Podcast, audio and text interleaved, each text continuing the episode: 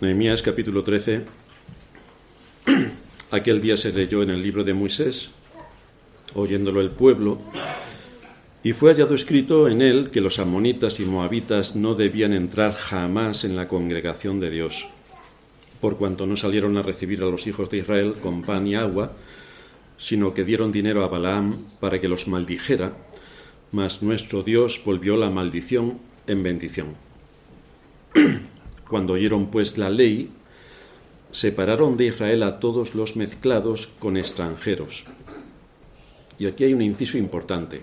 Y antes de esto, que es a donde nos vamos a dirigir nosotros ahora, antes de que esto ocurriera, antes de que se abriera el libro de la ley y quedasen impactados por qué es lo que habían estado haciendo, antes de esto, el sacerdote Elisab, siendo jefe de la cámara de la casa de nuestro Dios, había emparentado con Tobías y le había hecho una gran cámara en la cual guardaban antes las ofrendas, el incienso, los utensilios, el diezmo del grano, del vino y del aceite, que estaba mandando dar a los levitas, a los cantores y a los porteros, y la ofrenda de los sacerdotes.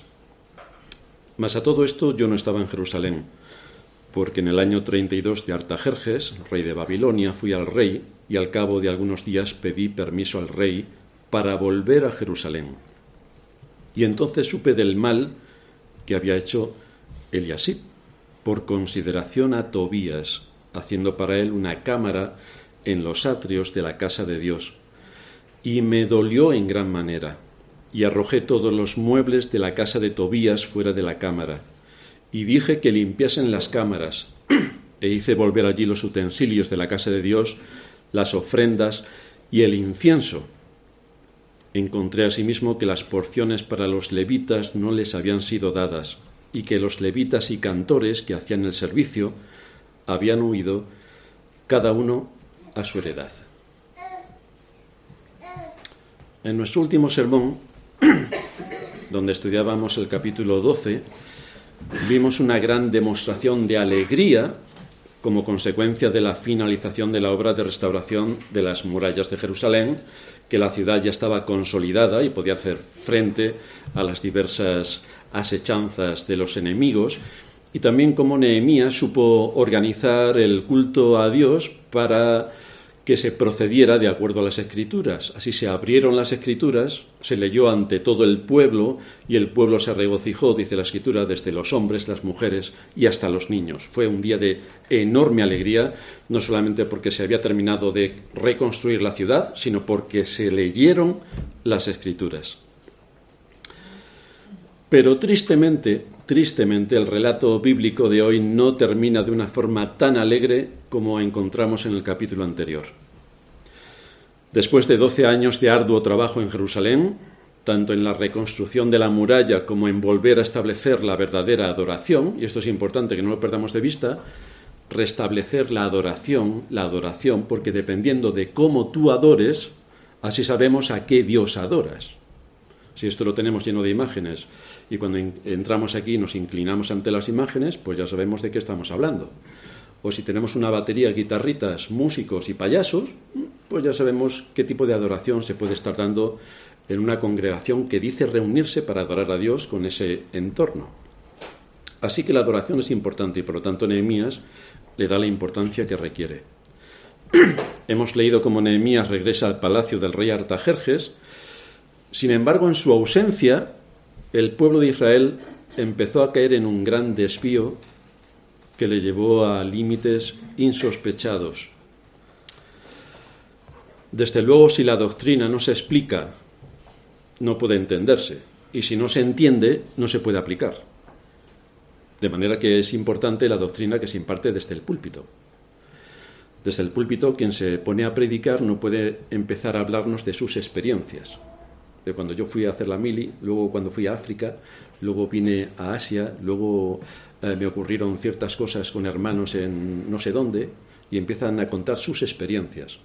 Bueno, esto está bien si hablamos en un grupo de amigos un sábado por la tarde, pero un domingo cuando nuestro deber es abrir las escrituras, las experiencias personales, a no ser de una manera anecdótica, anecdótica para contar algo, están fuera de lugar, porque venimos a escuchar la palabra de Dios no a escuchar las aventuras del predicador. Venimos a escuchar la palabra de Dios y en esto tenemos que estar centrados.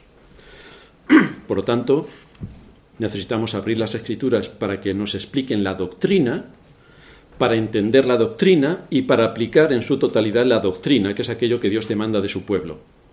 No hay mayor bendición, nos dice la escritura, para el pueblo de Dios que la que nos comenta Jeremías en su capítulo 3, versículo 15, cuando dice, os daré pastores según mi corazón, que os apacienten con ciencia y con inteligencia. En el mundo de hoy parece que los pastores tienen que ser psicodélicos, contar chistes y ser muy animadores. Pero esto no es lo que enseña la escritura que tiene que ser el pastor. Tiene que enseñarnos con ciencia y con inteligencia.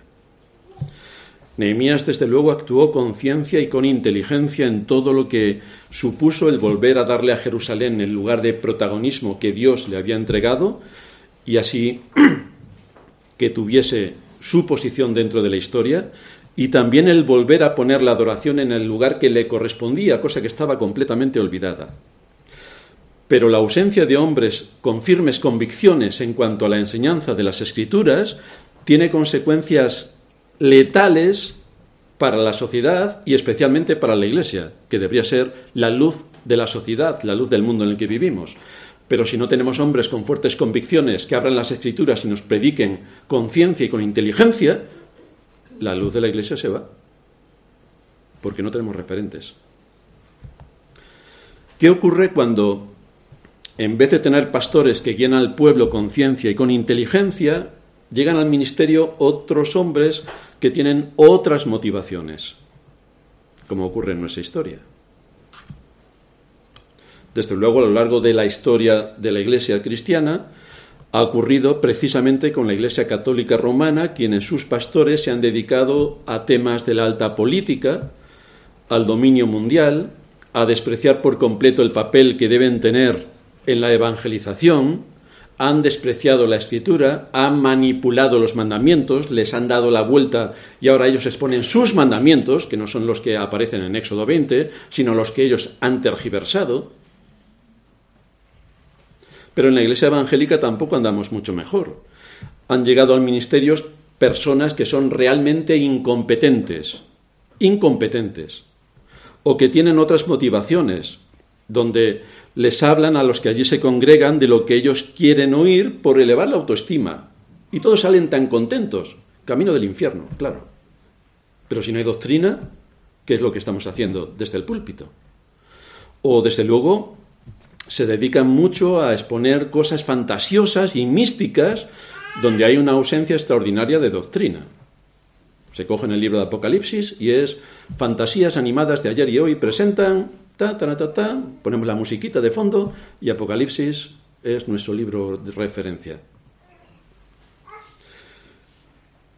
El hecho real es que vivimos en un mundo caído. Y es precisamente en el contexto de la iglesia donde encontramos que hay pastores que solo se dedican a predicarse a sí mismos y otros que se dedican a traer falsas doctrinas cuando hablan, la mayoría de la parte, la mayoría del tiempo no hablan, pero que llevan al pueblo de Dios de error en error, tal y como vemos en nuestros días y tal y como estaba ocurriendo aquí con el sacerdote Eliasab. De error en error.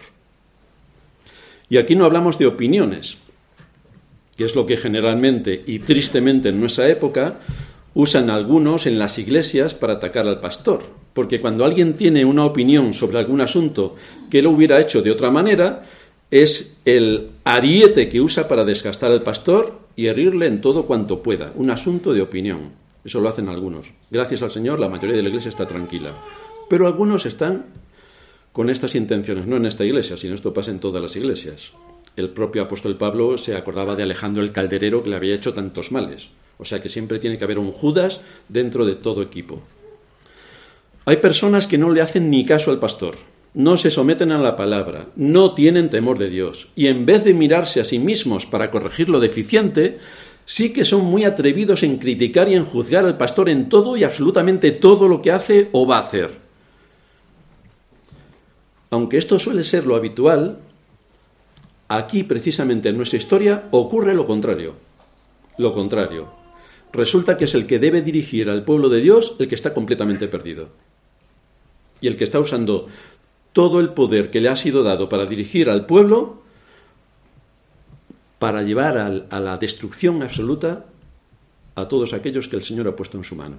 Esto es realmente terrible, pero esto es lo que ocurre aquí. Dice el libro del profeta Jeremías en el capítulo 34, versículo 7, ni mis pastores buscaron mis ovejas, sino que los pastores se apacentaron a sí mismos y no apacentaron mis ovejas. De manera que si la mayor bendición que puede tener el pueblo de Dios es que Dios les dé pastores que les apacienten con ciencia y con inteligencia, el mayor castigo que Dios le puede dar a su pueblo es quitarle a sus pastores. Porque si no quieren oír a los pastores, pues Dios se lo quita, que es así como está la cristiandad. A muchos les estaría bien merecido a tenor de sus conductas, pero a la mayoría de nosotros esto debe ser una gran carga. No queremos que el Señor nos quite a nuestros pastores que nos enseñan, que nos muestran, que nos hablen las escrituras y nos muestran la doctrina. Por eso tenemos que seguir clamando al Señor para que tenga misericordia de su pueblo y nos envíe hombres con temor de Dios en sus corazones, que nos hablen con ciencia y con inteligencia, porque en caso contrario esos pastores traerán otro propósito y vendrán con otras motivaciones y arrastrarán a la iglesia de Dios a un camino desconocido y bastante incierto. Jeremías dice también en el capítulo 50, ovejas perdidas fueron mi pueblo, sus pastores las hicieron errar. Pero ¿cómo es posible que los pastores se dediquen a esto? Pues sí, sí, solamente tenemos que dar un vistazo a la historia, ver la Iglesia Católica cómo ha acabado, la Iglesia Ortodoxa cómo ha acabado, la Iglesia Evangélica cómo está acabando, y es la triste historia de generación en generación.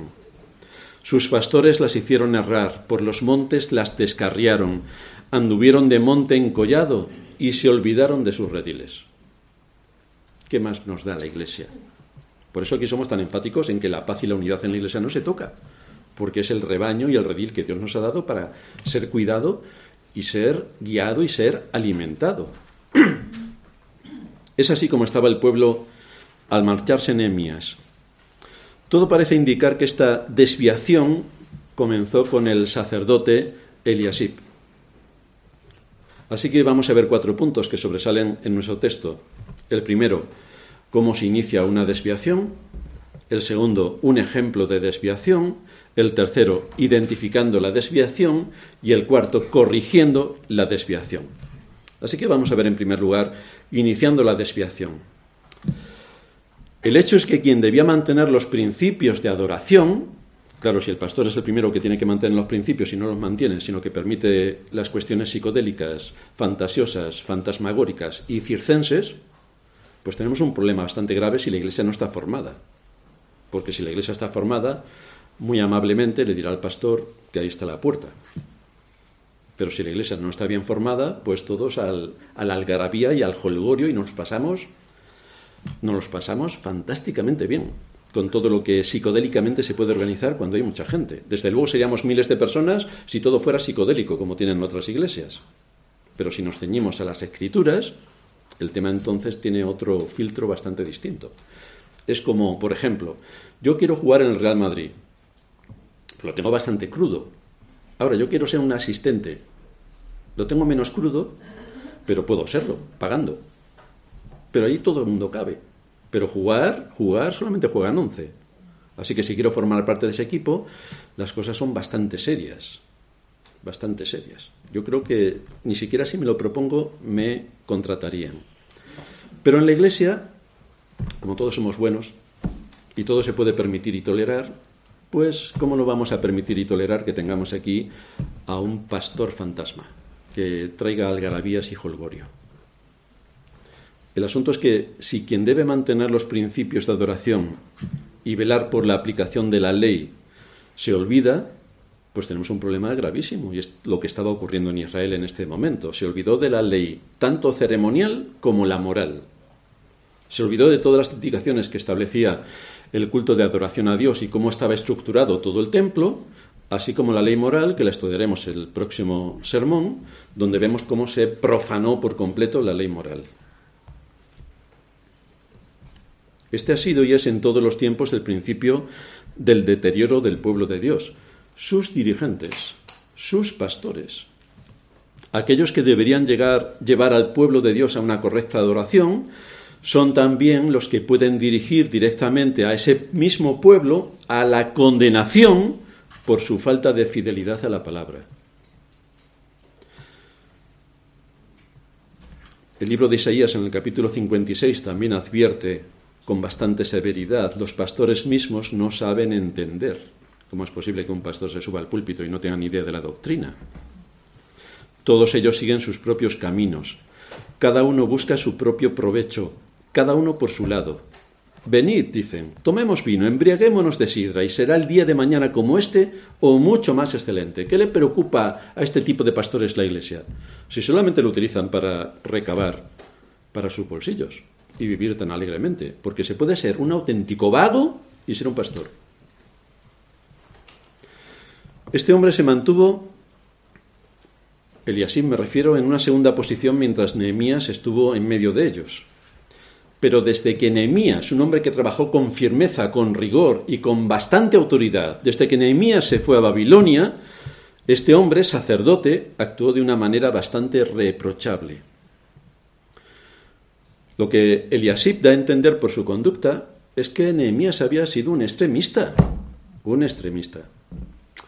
Demasiado riguroso. Hombre, que estamos en la iglesia, con la gente de la iglesia tienes que ser condescendiente con todos. No puedes imponer un culto de adoración tal y como Dios dice en su palabra, porque todos somos humanos y todos pecadores y todos cometemos errores. Era demasiado radical que mantuvo un rigor extraordinario en todo aquello que hizo, tanto en la construcción, en la reconstrucción de las murallas, como en la aplicación de la doctrina en cuanto a la adoración. Pero ahora Eliasip iba a ser diferente, iba a enseñar al pueblo a ser más tolerante. Queridos hermanos, tenemos que ser más tolerantes con todos, especialmente si hay guays, más todavía. Tenemos que ser más permisivos, menos estrictos, de ahí que cede en sus tratos para con los pueblos vecinos. Y como resultado de esta nueva política más razonable, más sensible y más políticamente correcta, Eliasib permite que Tobías se aloje en el templo y nos da un detalle adicional el versículo 4. Antes de esto, el sacerdote Eliasib, siendo jefe de la cámara de la casa de nuestro Dios, había emparentado con Tobías, la ley marcaba radicalmente que no te podías emparentar con nadie que no fuera de Israel. Y Tobías no era de Israel. Pero resulta que el sacerdote había emparentado con Tobías. Antes de todo esto, como empieza este versículo, es decir, antes de que empezara la desviación provocada por Eliasib, donde también se toleró, como hemos visto, el matrimonio mixto con los impíos, tenemos una escena inquietante en la que Eliasib tiene una deferencia hacia Tobías. El versículo 5 nos dice que le había hecho una gran cámara, en la cual guardaban antes las ofrendas, el incienso, es decir, esto estaba dentro de los atrios del templo, donde se guardaban antes las ofrendas, el incienso, los utensilios, el diezmo del grano, del vino y del aceite, que estaba mandado dar a los levitas y a los cantores y a los porteros y la ofrenda de los sacerdotes, es decir, todo aquello que servía para suministro de todos los que trabajaban en la obra del templo y en la enseñanza, se lo quitó para dárselo a Tobías. No podemos olvidar en toda esta escena que a Nehemías le fue sugerido que viviera en el templo para protegerse de una supuesta amenaza de asesinato. Pero incluso ante el peligro de perder su propia vida, Nehemías se negó tajantemente a entrar en esta zona del templo, porque correspondía a los levitas, y él no iba a ocupar un lugar que no le correspondía a pesar de ser él el gobernador y tener poder para eso. No lo quiso por no atentar contra la ley de Dios. Y así se nos relata, vamos a hacer memoria, en Nehemías capítulo 6, a partir del versículo 10, lo que ocurrió con esta escena de Nehemías. Vine luego a casa de Semaías, hijo de Delaía, hijo de Meatebel, porque él estaba encerrado, el cual me dijo, reunámonos en la casa de Dios, dentro del templo, y cerremos las puertas del templo porque vienen para matarte. Sí, esta noche vendrán a matarte. Reunámonos dentro del templo. Entonces dije, ¿un hombre como yo ha de huir? ¿Y quién que fuera como yo entraría al templo para salvarse la vida? Si está prohibido. No entraré. Y entendí que Dios no lo había enviado, sino que hablaba aquella profecía contra mí porque, fijaos el nombre, Tobías, el mismo que estaba emparentado con el sacerdote, porque Tobías y Sambalat lo habían sobornado, porque fue sobornado para hacerme temer así y que pecase. O sea que Nehemías sabía perfectamente que haciendo eso pecaba. El asunto es que Eliasib, sabiendo que estaba pecando, permitió que Tobías entrase en el templo y le preparó un aposento para que se quedase. Porque fue sobornado para hacerme temer así, que pecase y le sirviera de mal nombre con que fuera yo infamado. Acuérdate, dice Nehemías, acuérdate, Dios mío, de Tobías y de Sambalat, conforme a estas cosas que hicieron, que provocaron una situación para hacerme pecar y que quedase en evidencia delante de todo el pueblo. Pues aquí tenemos a Tobías. Aquí tenemos a Tobías.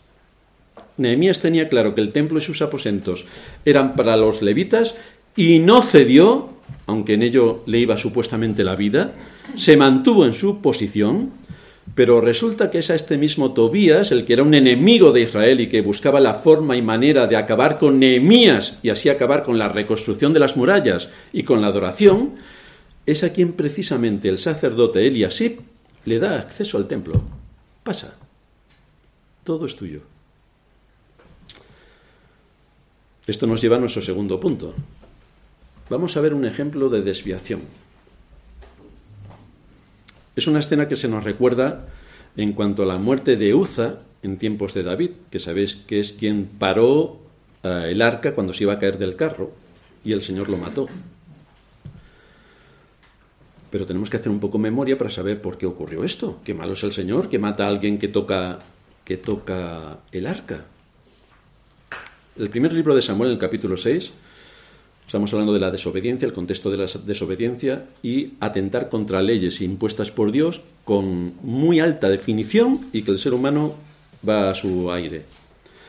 Primera de Samuel 6.2, entonces los filisteos, llamando a los sacerdotes y adivinos, es porque estaba el arca en territorio filisteo, los filisteos, llamando a los sacerdotes y adivinos, preguntaron, ¿qué haremos del arca de Jehová? Hacednos saber de qué manera la hemos de volver a enviar a su lugar, porque la querían devolver a Israel.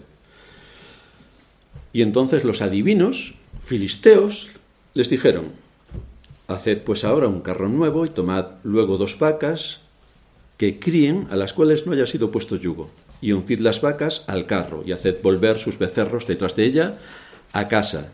Tomarás luego el arca de Jehová y lo pondréis sobre el carro esto es lo que los adivinos de los filisteos dijeron que tenían que hacer. El arca de la alianza, como todos sabéis, era el símbolo de la presencia de Dios en medio de su pueblo, que iba a ser devuelta a Israel. David, por supuesto, quería recuperar el arca para darle el lugar de preferencia que debía tener en medio de Israel. David actuó con un corazón lleno de gratitud, con la mejor disposición, con la mejor intención, con el, con el mejor propósito. Pero no siempre las buenas intenciones nuestras corresponden a lo que Dios claramente enseña en su palabra. Libro segundo de Samuel, capítulo 6, versículo 3. Pusieron el arca de Dios sobre un carro nuevo, es decir, lo mismo que habían dicho los filisteos con sus adivinos. Pusieron el arca de Dios sobre un carro nuevo y lo llevaron de la casa de Abinadab, que estaba en el collado, y Uza y Ahío, hijos de Abinadab, guiaban el carro nuevo. Así que lo que se nos muestra es que usaron la misma técnica que habían indicado los sacerdotes filisteos por sugerencia de sus adivinos. A lo mejor debían haber atendido qué es lo que Dios decía en su palabra, porque a lo mejor estaba definido cómo esto se tenía que llevar a cabo. Pero cuando se olvida la palabra de Dios, pues vienen los adivinos de turno y nos dicen cómo tenemos que actuar. Y es lo que ocurrió. Libro segundo de Samuel, capítulo 6, versículo 6. Cuando llegaron a la era de Nacón, Uza extendió su mano al arca de Dios y la sostuvo porque los bueyes tropezaban. Y el furor de Jehová se encendió contra Uza y lo hirió allí Dios por aquella temeridad y cayó allí muerto junto al arca de Dios. Así que, ¿por qué causa Uza? Que fue el pobre hombre a detener el arca y que no se cayera, Dios lo mató. Esto parece incomprensible. Bueno, pues nos vamos a Números capítulo 4, versículo 5, y ahí se nos empiezan a dar las indicaciones sobre el arca. Cuando haya de mudarse el campamento, vendrán Aarón y sus hijos y desarmarán el velo de la tienda y cubrirán con él el arca del testimonio y pondrán sobre ella la cubierta de pieles de tejones y extenderán encima un paño todo de azul y la pondrán y le pondrán sus varas. Es decir, cada vez que el arca tuviera que moverse porque estaban con el tabernáculo y ellos se movían de acá para allá, había definido un protocolo de actuación, unas normas muy explícitas que el Señor había ordenado. Las instrucciones estaban muy definidas en cuanto al orden que debía seguirse cuando el arca era trasladada. Pero todo esto fue ignorado por David y por los sacerdotes, es lo peor, y por los sacerdotes. Números 4:15 cuando acaben Aarón y sus hijos de cubrir el santuario y todos los utensilios del santuario, Aarón y sus hijos, Aarón y sus hijos, cuando haya de mudarse el campamento, vendrán después de ello los hijos de Coat para llevarlos, pero no tocarán cosa santa, no sea que mueran. Estas serán las cargas de los hijos de Coat en el tabernáculo de reunión. Coat era una de las familias de la tribu de Leví, los que debían servir a los asuntos sagrados, y tenían una misión muy específica y exclusiva. El versículo 9 del capítulo 7 de Números nos dice, pero a los hijos de Coat no les dio parte en la heredad porque llevaban sobre sí en los hombros el servicio del santuario. Ellos llevaban el arca. Solo la familia de Coat, solo. Así que la voluntad de Dios, si hubieran estudiado las escrituras, y esto entra dentro de los cinco primeros libros de la Biblia, que ellos ya los tenían, el Pentateuco, hubieran sabido qué es lo que Dios estaba demandando cuando se trasladaba el arca. De manera que es normal y natural que Dios matase a Uza porque no correspondía a nada de lo que él ya había dejado por establecido en las Escrituras. Y aquí en Israel ahora nos encontramos esta misma situación. No se trata de que Dios no haya hablado con precisión, se trata de no escucharle. Se trata de no escucharle.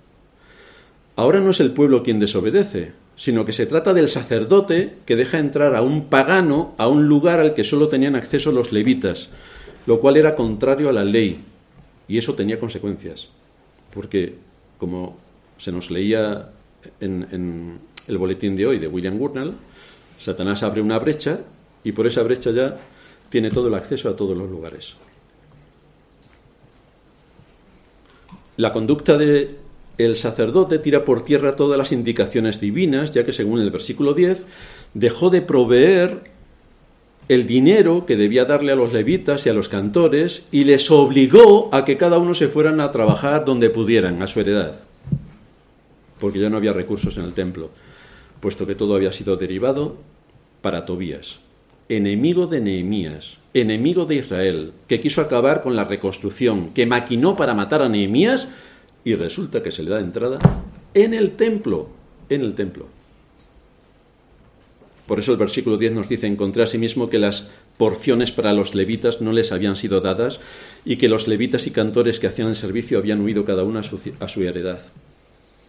Se acabó. No hay nada más que hacer. Esto era contrario a la ley. Pero ¿a quién le importa la ley? ¿Qué le importa la ley a la iglesia de Roma si ha cambiado los diez mandamientos? ¿Y qué le importa la ley a la iglesia evangélica si ni los lee, ni se los sabe, ni falta que le hace? Y cuando los puede recitar, recita los de la iglesia católica, que ya es el colmo de la ignorancia y de la infamia. Pero la ley de Dios establecía el lugar que, ocupaban los levitas. Si nos vamos a Números capítulo 1, versículo 49, se nos dice solamente no contarás la tribu de Leví, ni tomarás la cuenta de ellos entre los hijos de Israel, sino que pondrás a los levitas en el tabernáculo del testimonio y sobre todos sus utensilios y sobre todas las cosas que le pertenecen. Ellos llevarán el tabernáculo y todos sus enseres, y ellos servirán en él, y acamparán alrededor del tabernáculo. Y cuando el tabernáculo haya de trasladarse, los levitas lo desarmarán. Y cuando el tabernáculo haya de detenerse, los levitas lo armarán. Y el extraño que se acercare, morirá. Antes que Uza murieron cincuenta y pico mil personas también porque se acercaron a ver el arca. Y Dios los mató. También se demandaba de ellos un servicio a Dios. Números 18-21. He aquí yo he dado a los hijos de Leví todos los diezmos en Israel por heredad por su ministerio, por cuanto ellos sirven en el ministerio del tabernáculo de reunión. Y no se acercarán más los hijos de Israel al tabernáculo de reunión para que no lleven pecado por el cual mueran. No se pueden acercar, el pueblo en general no se podía acercar porque morirían. Y es lo que ocurrió también en la historia de David, antes de que muriera Uza, que murieron, como decía antes, cincuenta y pico mil personas. Vemos, por tanto, que los que estaban dedicados al servicio del tabernáculo y luego del templo debían recibir el diezmo de todos los beneficios obtenidos por las demás tribus, el diezmo. Y vemos cómo este hombre, el sacerdote, pervierte el mandato de Dios y deja sin mantenimiento a la tribu de Leví, que vivía solamente de las ofrendas del pueblo. Nehemías 13:7. Entonces supe del mal que había hecho Eliasib por consideración a Tobías, haciendo para él una cámara en los atrios de la casa de Dios. Y luego el versículo 10. Encontré asimismo que las porciones para los levitas no les habían sido dadas y que los levitas y cantores que hacían el servicio habían huido cada uno a su heredad, porque no tenían ni para comer. Esto nos lleva a nuestro tercer punto, identificando la desviación. Claro que alguien podría pensar, ¿Por qué tenemos que dar el diezmo? ¿Por qué? Esto era normal en tiempos de Israel, pero nosotros estamos en el Nuevo Testamento. Estamos en la época de la gracia. Siguiendo una herejía de Marción y de algunos otros a lo largo de la historia, el Dios del Antiguo Testamento era muy malo y encima le quitaba el dinero a la gente. Pero el Dios del Nuevo Testamento, no, es muy bueno y nos da el dinero a nosotros. Claro, claro, queridos hermanos pagar el viaje de los pastores que nos han acompañado, sus vuelos, trenes, manutención, todo eso ha venido llovido del cielo. ¿A que no sabéis quién lo ha pagado? Pagar las necesidades de algunos hermanos en la iglesia que tienen necesidades, también nos llueve el dinero del cielo. ¿A que no sabéis quién lo ha pagado? Son preguntas que en cualquier congregación se deben hacer. Pagar la luz también, el agua, ah, internet, todo lo que hace falta para la dinámica natural de la iglesia, ¿Quién lo paga? ¿El Estado, creéis que lo paga? ¿Por qué tenemos que diezmar? Es normal que aquella gente diezmase porque a la tribu de Leví no le dieron su parte de tierra y quedaron entonces en que como a ellos le quitaban su parte de tierra, todos los demás que sí que habían recibido tierra le pagasen el diezmo. Pero por ejemplo en esta historia ni siquiera le pagan el diezmo. La tribu de Leví se tiene que buscar la vida porque no le dan el diezmo. ¿Y nosotros estamos obligados al diezmo? Esa es una historia que dentro del mundo evangélico de nuestros días asumen muchos que no tienen que dar el diezmo. Claro, mejor me lo quedo yo.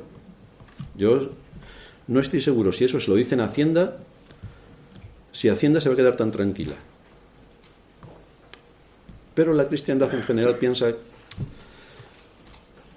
que le puede robar a Dios. Malaquías 3.8 dice, ¿robará el hombre a Dios? ¿Cómo le vamos a robar nosotros a Dios? Todo es suyo, que coja lo que quiera. Pero dáselo tú. ¿Robará el hombre a Dios? Pues vosotros me habéis robado. Y dijisteis, ¿en qué te hemos robado? En vuestros diezmos y ofrendas. Y eso según la enseñanza de, que nos da el apóstol que escribe a los hebreos, cuando habla de los diezmos que Abraham le dio a Melquisedec, establece un principio que es permanente hasta que el Señor venga. Los diezmos. Los diezmos es una obligación de todo creyente que quiera ser consecuente con lo que Dios le da y con el conocimiento que recibe a través de las Escrituras. Una iglesia en orden no recibe subvenciones del Estado, no recibe subvenciones de ninguna organización, recibe sus recursos de sus propios miembros, tal y como nos enseña la Escritura. Por tanto, si tú amas a Dios, es tu deber asumir el compromiso que Él reclama por medio de ti en este aspecto. Y esto no es un asunto opinable. Se trata de obediencia. Se trata de no robarle a Dios. Pero en este dirigente nos encontramos lo que en nuestros días también podemos comprobar. La palabra de Dios se viola. Ni se enseñan los mandamientos, y por lo tanto no se pueden aplicar porque se desconocen. La Iglesia ha desistido de enseñar los mandamientos de la ley de Dios, que es lo que rige la vida del hombre sobre la tierra.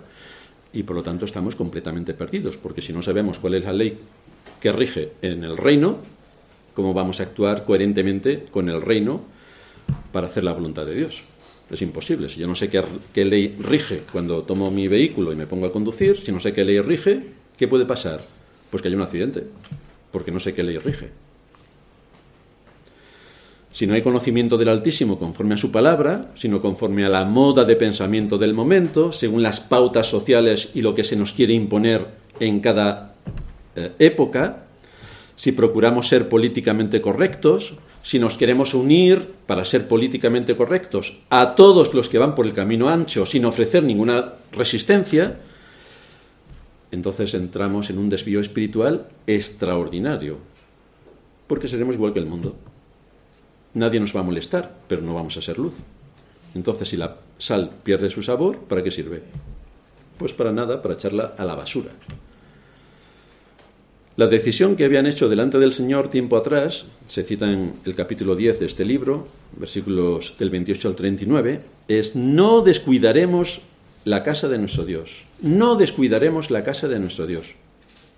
Y ya veis que pronto se había descuidado. Qué lejos quedaban estas palabras. ¿Dónde estaban aquellos que con tanto ímpetu se comprometieron a servir a Dios con fidelidad? ¿Por qué no exigieron que se cumpliera la palabra de Dios? ¿Por qué no le exigieron a este sacerdote que no llevase a cabo todo lo que estaba haciendo? ¿Por qué no fueron consecuentes? ¿Por qué no lo sometieron? ¿Por qué no lo expulsaron? ¿Por qué dejaron y permitieron que todo esto ocurriera? Pues la respuesta es bastante sencilla, porque abandonaron las escrituras.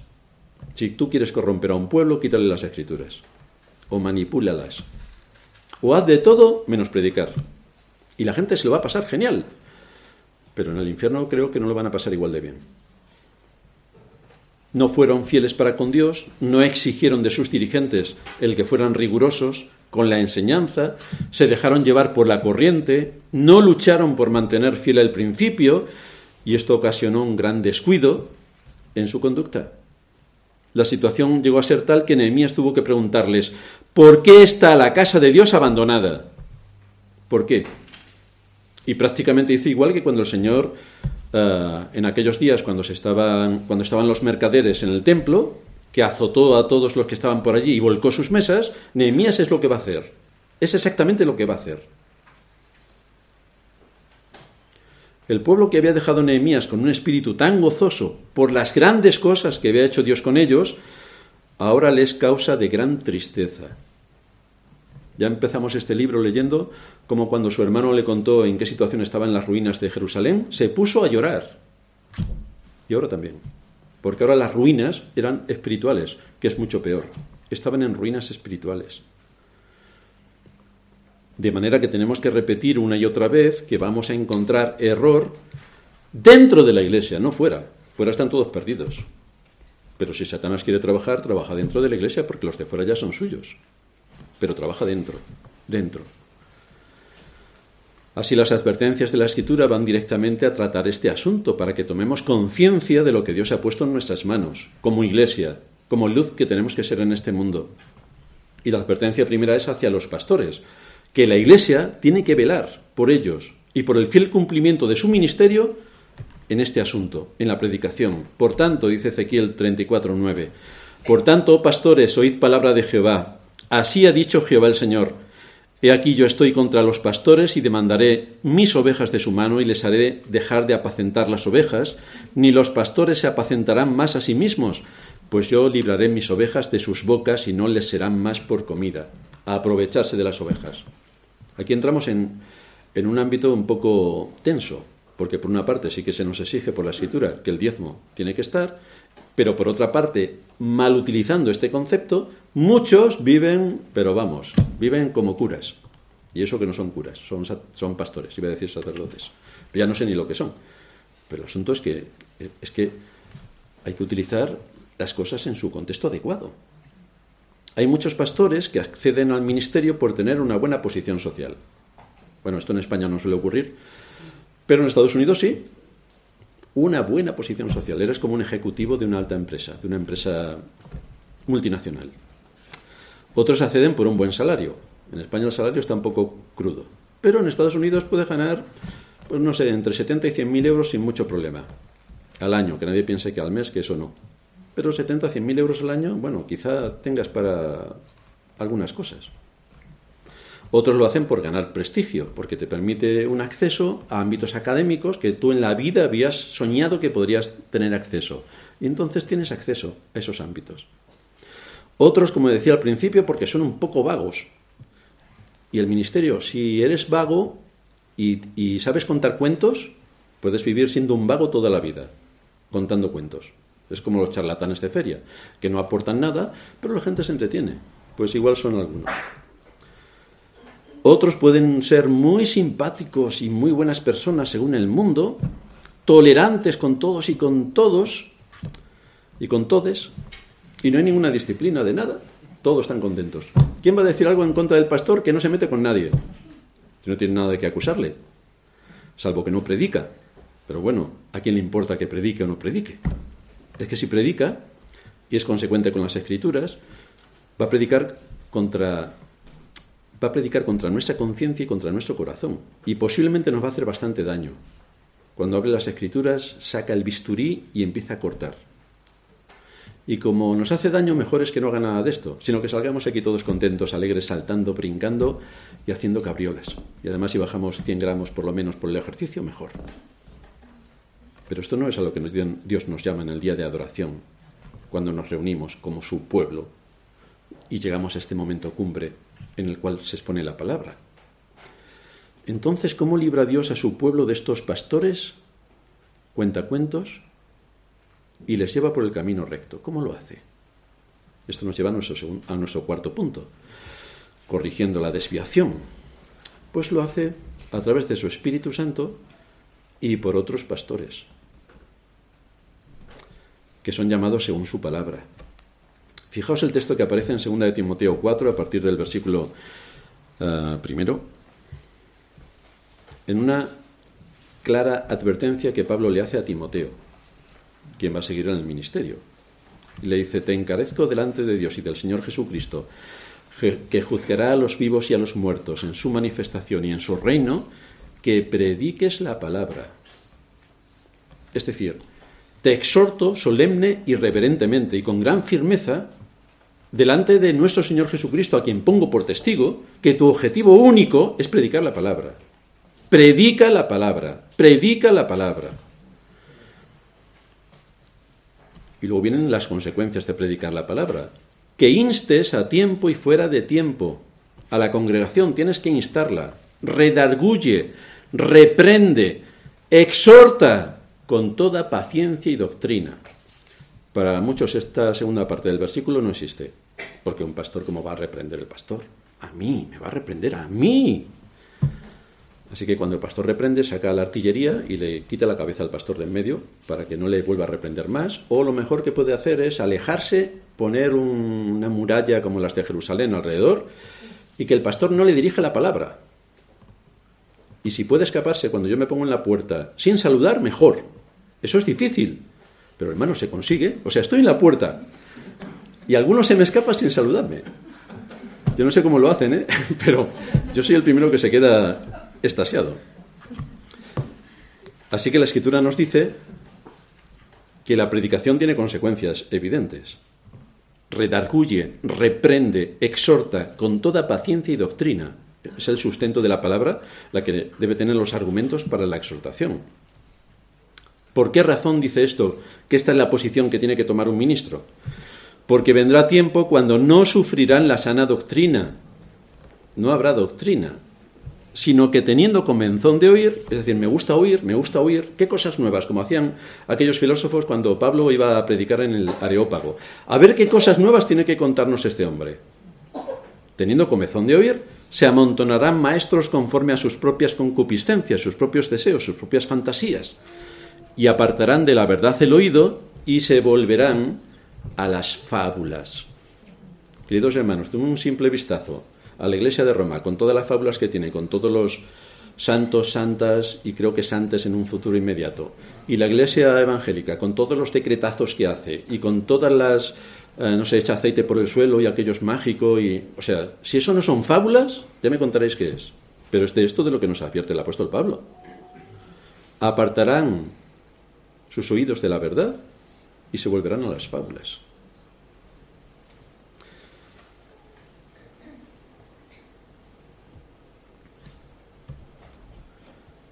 El papel de un pastor le exige ser riguroso con la enseñanza de la escritura, bastante riguroso, porque no nos podemos predicar a nosotros mismos, sino cuál es la revelación que Dios ha dado de sí mismo y cómo todo está centralizado en la persona de Cristo. ¿Cuántas gracias le debemos dar a Dios? Porque a través de la historia siempre ha tenido un pueblo fiel por el que ha transmitido su palabra, de generación en generación. Ayer lo veíamos en la clase de historia, cómo hasta que llega la reforma hay una línea pequeñita a lo largo de la historia de gente que mantiene con fidelidad la doctrina, la doctrina. Estos hombres, antepasados nuestros, no han sido muy populares, no han sido políticamente correctos. Cuando nadie quería oír a Dios, Dios levantó a Noé, pregonero de justicia. Y creo, por lo que nos enseña la escritura, que sus congéneras no estaban muy contentos con Noé. Aparte de pensar que estaba loco de remate, porque no había llovido jamás, y Noé estaba preparando una especie de ataúd gigante para que flotase en las aguas, en medio del desierto, pues parecía que Noé estaba loco. Pero Noé les estaba avisando de un juicio, al cual ninguno quiso escuchar hasta que empezó a llover. Cuando nadie quería servir a Dios, Dios llamó a Abraham para que le sirviera, de Ur de los Caldeos, idólatra por completo, y Dios le llamó. Cuando nadie le adoraba, levantó a Elías en medio de un Israel apóstata, y levantó a Elías, que decía, Señor, pero solamente estoy yo en medio de este pueblo tan grande, y es cuando el Señor le dijo, pues hay siete mil que no han doblado sus rodillas. Siete mil entre tres millones y pico, que sería la población de Israel. Siete mil. Cuando la desobediencia estaba reinando, levantó a Jeremías. Pero fijaos, en el libro de Jeremías es bastante interesante porque hay algunas situaciones que él vivió. Jeremías 4:22. Dice el Señor, porque mi pueblo es necio. No me conocieron. Son hijos ignorantes y no son entendidos sabios para hacer el mal, pero hacer el bien no supieron. Si no tienes conocimiento, ¿cómo vas a hacer el bien? Si no tienes la ley de Dios clara en tu mente, ¿cómo vas a hacer el bien? Jeremías 6:16. Así dijo Jehová, paraos en los caminos y mirad y preguntad por las sendas antiguas, cuál sea el buen camino y andad por él, y hallaréis descanso para vuestras almas. Mas dijeron, no andaremos. Vaya, menos mal que era en el pueblo de Dios. No sabemos cuál es la diferencia entre ser el pueblo de Satanás, porque hubieran respondido lo mismo. Jeremías 6:17. Puse también sobre vosotros atalayas que dijesen, escuchad al sonido de la trompeta, y dijeron ellos, no escucharemos. Es que hay una intencionalidad por desobedecer a Dios. O sea, no queremos servir a Dios, no queremos seguirle, no queremos, no, no, no. Jeremías 7:27. Tú pues les dirás todas estas palabras, pero no te oirán, los llamarás y no te responderán. ¿Y qué nos encontramos hoy en la cristiandad? Parece Jeremías segunda parte. Les hablas de la palabra de Dios y de las doctrinas, y lo primero que te dicen es, doctrinas, esos son herejes. En fin. La lista sería interminable de todos aquellos que fueron llamados para enseñar doctrina y proclamar el nombre de Dios. Y es muchas veces predicar en el desierto. Pero aquí vemos una vez más cómo Dios usa a un hijo suyo, Nehemías, para corregir de nuevo la desviación de Israel. De manera que vuelve otra vez a aparecer entre nosotros cómo Dios usa medios humanos, no angélicos, ni místicos, ni milagros. Dios usa medios humanos para proclamar un mensaje divino y eterno. Y esto es un privilegio que no se le ha dado a los ángeles. Los ángeles no vienen a predicarnos. No viene todos los domingos aquí el ángel Gabriel o el ángel Miguel, arcángel, para no quitarles categoría, y se pone delante de nosotros a predicarnos. Ni siquiera viene el apóstol Pablo en persona. Porque entonces diríamos, bueno, mira qué bajito es. Yo pensaba que era más alto. Qué bajito es. Y además no le puedes ni mirar a los ojos porque los tiene, desde que vio la luz más fuerte que el sol, se quedó con alguna enfermedad en sus ojos que le hacen, me da grima ver sus ojos. Y además tiene una nariz aguileña, parece un judío, claro que es judío. Y está calvo además. En fin, que sea quien sea, cuando uno no tiene un espíritu enseñable, critica absolutamente todo. Lo que no critica es el mal. Entonces, si tiene a un pastor que le cuenta cuentos y que es muy divertido y muy amable con todos y a todo dice que sí, contra ese no se meten, como pasa aquí en nuestra historia. Contra, contra nadie dice nada, pero contra Enemías dijeron de todo. ¿A qué conclusión nos lleva esto? Tristemente son muchas las iglesias y las doctrinas que hay en el mundo completamente alejadas de la verdad bíblica. Nosotros tenemos un libro de referencia, las escrituras, las sagradas escrituras. Por lo tanto, es labor de la verdadera oveja de Cristo discernir la verdad del error, buscar con tesón la voluntad de Dios revelada en las Escrituras, unirse con aquellos que de corazón sincero alaban y adoran a Cristo y guardar el ministerio de la Iglesia, que es su parte más importante. Tienen que ser muy críticos y rigurosos con la doctrina, no con la persona que les predica para ver si hoy viene con camisa blanca, azul, amarilla, no me gusta esto, lo... no, no, no. La doctrina, ¿Qué doctrina se está impartiendo desde el púlpito? ¿Cómo me alimenta?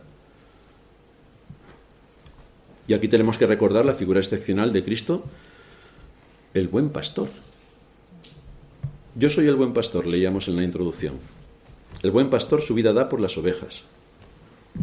Este texto es uno de los muchos que aparecen en las Escrituras y que definen la naturaleza y la magnitud de Cristo como el buen pastor que llevó a cabo la expiación. Doy mi vida por mis ovejas.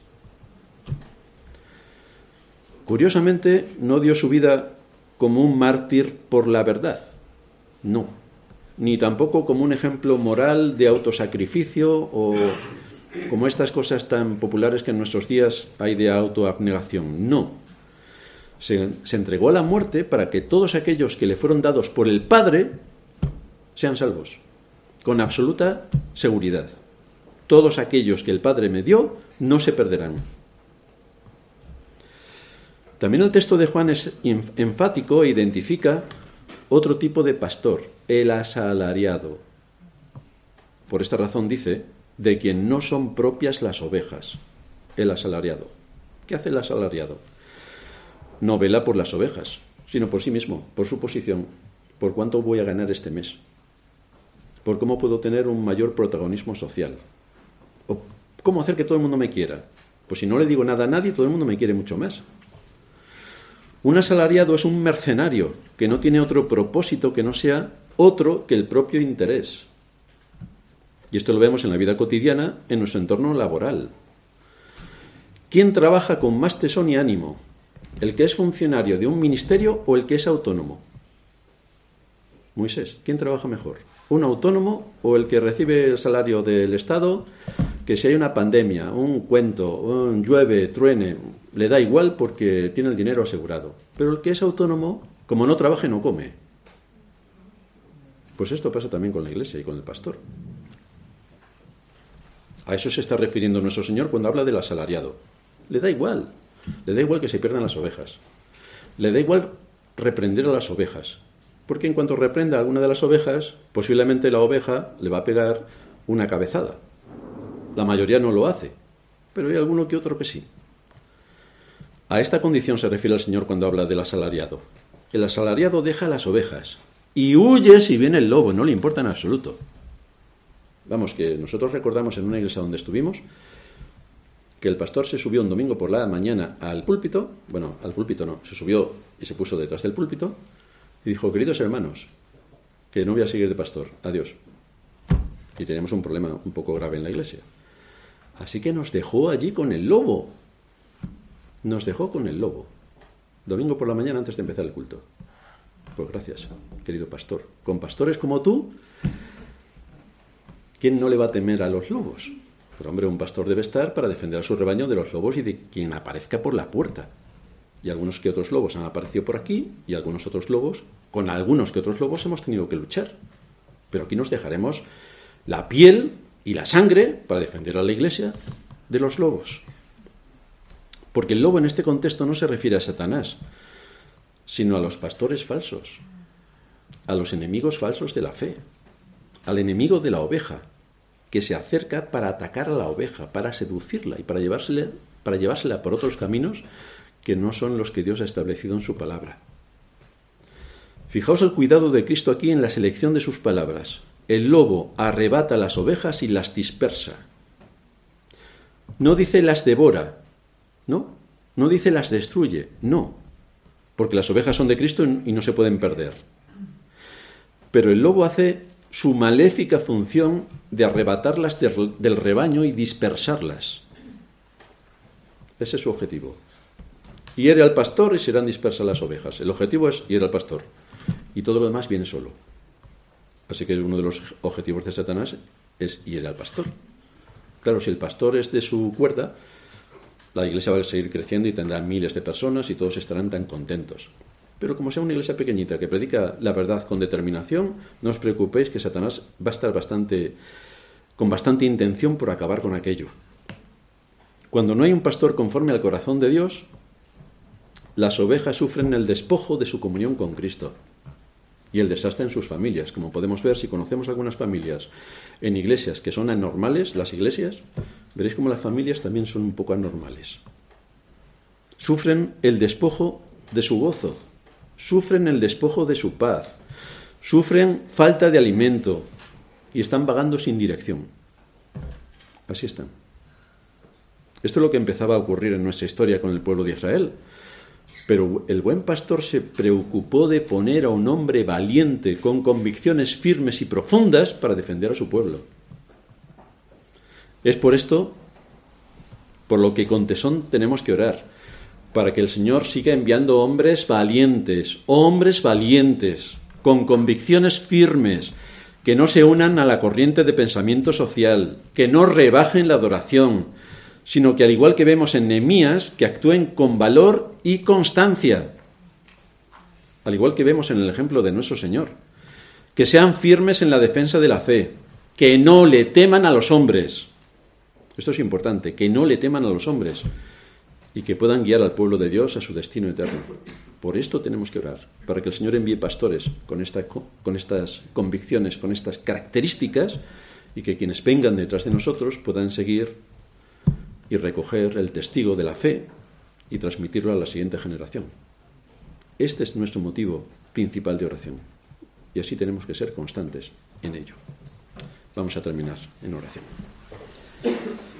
Padre nuestro que estás en los cielos, te damos gracias por exponernos en tu palabra algunos de estos matices que tienen que ver con aquellos que lideran tu obra y cómo después de momentos de alegría y de regocijo de tu pueblo cuando descubren las escrituras todo lo que le hace falta para servirte con fidelidad, llegan hombres que pervierten el sentido de las escrituras, alejan las escrituras de tu pueblo y entonces les llevan por un camino desviado por completo.